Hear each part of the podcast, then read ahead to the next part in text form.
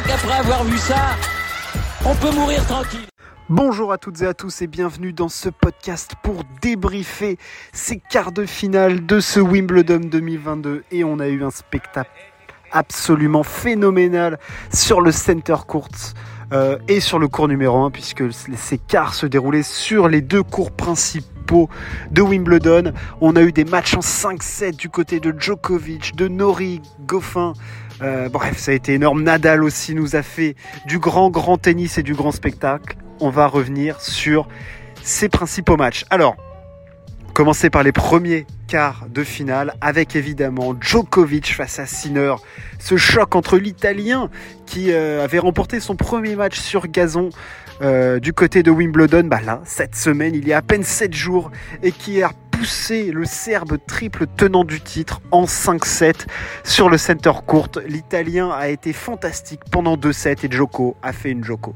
Euh, pour revenir sur les deux premiers sets, alors c'est très très marrant parce que le premier set est quand même très très contrasté euh, avec d'abord une domination de Djokovic à l'échange, clairement il prenait Sinner de vitesse, hyper incisif, très précis sur ses zones. Et puis petit à petit, à coup de gros services, Sinner est revenu dans le match et on a fait face à un Djokovic bah, apathique, euh, un petit peu à l'image du Djoko que l'on a vu face à Tsitsipas et Moussetti à Roland Garros l'année dernière avant qu'il ne fasse ses remontées fantastiques. Euh, c'était un Djokovic perdu sur le court et le deuxième set perdu 6-2 est vraiment lunaire parce que Sinner met des brins dans tous les sens, ok, solide, mais t'as pas l'impression qu'il hausse son niveau plus que ça. Et Djokovic en face fait un peu pantin, fait un peu pâle figure. Clairement, on se demande même, enfin, non, on se dit pas qu'il est blessé, c'est, dans le body language, quoi. Il est, clairement pas là. Par contre, il a fait une Joko, il est revenu, il a gagné les trois derniers sets à l'image de Moussetti et Tsitsipas, et c'est marrant parce que euh, ce type de remontée, on le voit on le sent dès les premiers échanges du troisième set. Il fait le break très rapidement et on sent tout de suite que la dynamique est différente. On sent que dans l'échange, c'est lui de nouveau le patron. C'est lui qui accélère quand il le veut et en face, Sinner, bah, tout de suite redevient le, le gamin de 20 ans qu'il est, quoi le mec qui, se fait bouffer et Joko déroule et il n'y a pas de combat, il n'y a pas de match. Euh, le cinquième set, il n'y a pas de match. Le quatrième non plus. Joko roule sur Sinner pour se qualifier pour une nouvelle demi-finale du côté de, Wimbledon. Euh, je crois que c'est la onzième ou la douzième. Enfin bref, les chiffres sont démentiels pour Novak Djokovic du côté du Grand Chelem anglais. Et, euh, et, ouais, pour Sinner, en fait, dès le troisième set, on sent que, c'est cuit, quoi, que c'est plié, et qu'il n'y aura strictement rien à faire euh, pour l'Italien parce que bah il est il est complètement archi dominé, quoi. Il y a, rien à faire. Et, franchement, Djokovic nous a déjà euh, montré qu'il était capable de faire ce type de remontée, mais on a l'impression presque que ça devient une spécialité.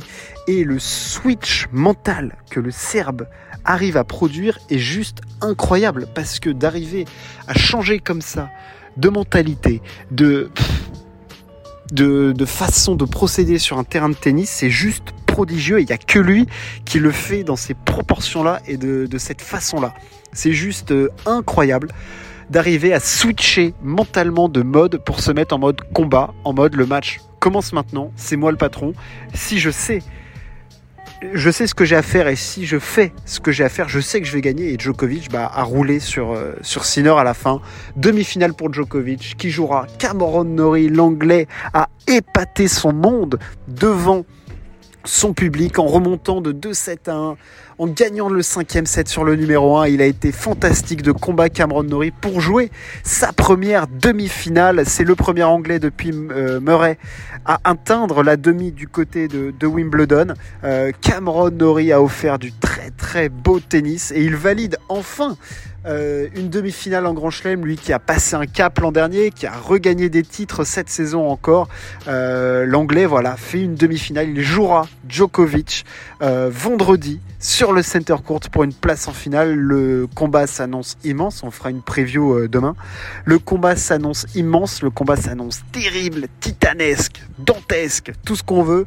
Le, ça va être difficile, mais sur ce qu'il a montré face à Goffin, il aura des armes parce qu'il a lutté, et je pense, à la fois contre Goffin, qui a, ça y est, retrouvé un bon niveau de tennis, mais aussi contre lui parce que euh, il a dû aller chercher ce, match et il avait peut-être aussi ce stress évidemment de jouer devant un public anglais à qui a sa cause et qui n'attend qu'une chose, de revibrer encore une fois.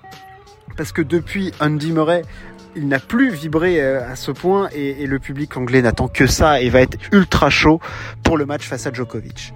De l'autre partie du tableau, on a eu Nick Kyrgios qui a affronté euh, Christian Garin et qui a gagné son match face aux Chiliens euh, en 3-7, solide, costaud. alors un tie-break Garin a vraiment pas bien joué. Je pense que Garin, euh, ce tie-break, il le rejoue 100 fois, il le gagne 100 fois. Mais bon, Kyrgios a passé un cap et jouera sa première demi-finale en Grand Chelem, évidemment, du côté de Wimbledon.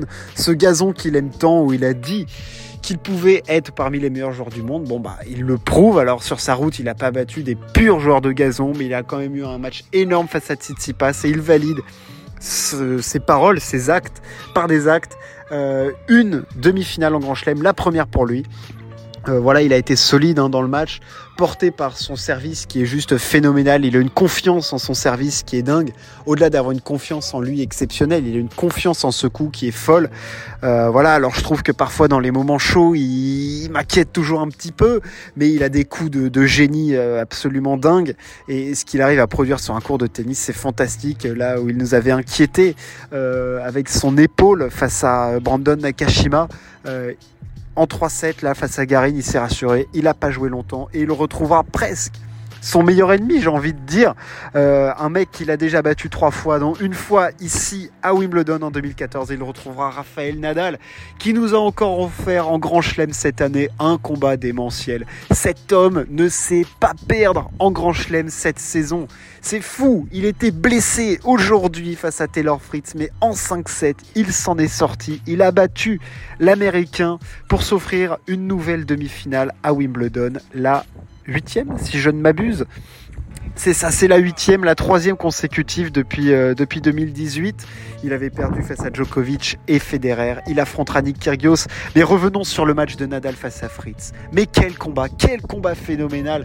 Nadal est le plus grand gladiateur de l'histoire de ce sport et il nous l'a encore montré. C'est juste fou ce qu'il a réussi à faire. La situation qu'il a réussi à renverser est complètement insensée. Parce qu'on l'a vu rentrer très fort dans ce match, très agressif, tambour bâton. On s'est dit que tout allait bien. Il a mené vite 3-1, puis quand Fritz a remporté ce, premier set 6-3, avec beaucoup de fautes en coup droit de Nadal, des petites doubles fautes par-ci par-là, puis que dans le deuxième set, Nadal mène 3-0, puis remonté 3-3, on s'est dit qu'il y avait un souci.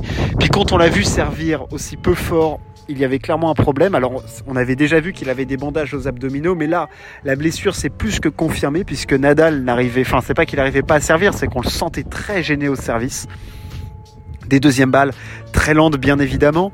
Euh, gêné aux abdominaux, il a fait appel au kiné euh, plusieurs fois, euh, l'espagnol, mais il s'est battu, il s'est arraché pour aller chercher ce deuxième set. Fritz s'est passé devant dans le troisième, mais Nadal a alors complètement changé de, mode et il a profité aussi d'un Fritz qui s'est fait un peu avoir comme un bleu, qui a, qui a montré pourquoi il il, lui manque ce cap et on l'avait déjà vu perdre euh, face à un Djokovic blessé aux abdos en 2021 et là c'est un peu la même chose qui est arrivé face à Nadal. Alors le combat était encore plus âpre parce que Fritz était encore plus fort. Euh, mais Nadal s'est imposé au surpair tie-break dans le cinquième set en variant complètement, en étant beaucoup plus relâché en coup droit, en revers.